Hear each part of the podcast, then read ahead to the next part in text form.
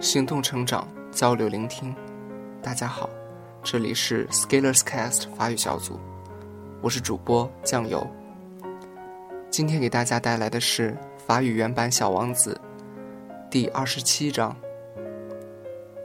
，Chapitre vingt-sept。Et maintenant, bien sûr, ça fait six ans déjà. Je n'ai jamais encore raconté cette histoire. Les camarades qui m'ont revu ont été bien contents de me revoir vivant. J'étais triste, mais je leur disais, c'est la fatigue. Maintenant, je me suis un peu consolé, c'est-à-dire pas tout à fait. Mais je sais bien qu'elle est revenue à sa planète, car au lever du jour, je n'ai pas retrouvé son corps. Ce n'était pas un corps tellement lourd et j'aime la nuit écouter les étoiles. C'est comme 500 millions de grelots.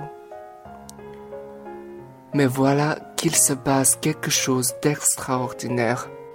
La muselière que j'ai dessinée pour le petit prince, j'ai oublié d'y ajouter la courroie de cuir. Il n'aura jamais pu l'attacher au mouton. Alors je me demande, que s'est-il passé sur sa planète? Peut-être bien que le mouton a mangé la fleur. Tantôt je me dis, sûrement non. Le petit prince enferme sa fleur toutes les nuits sous son globe de verre et il surveille bien son mouton. Alors je suis heureux et toutes les étoiles rient doucement. Tantôt je me dis, on est distrait une fois ou l'autre et ça suffit. Il a oublié un soir le verre ou bien le mouton est sorti sans bruit pendant la nuit alors les grelots se changent tous en larmes. C'est là un bien grand mystère. Pour vous qui aimez aussi le petit prince comme pour moi, rien de l'univers n'est semblable si quelque part, on ne sait où, un mouton que nous ne connaissons pas a oui ou non mangé une rose.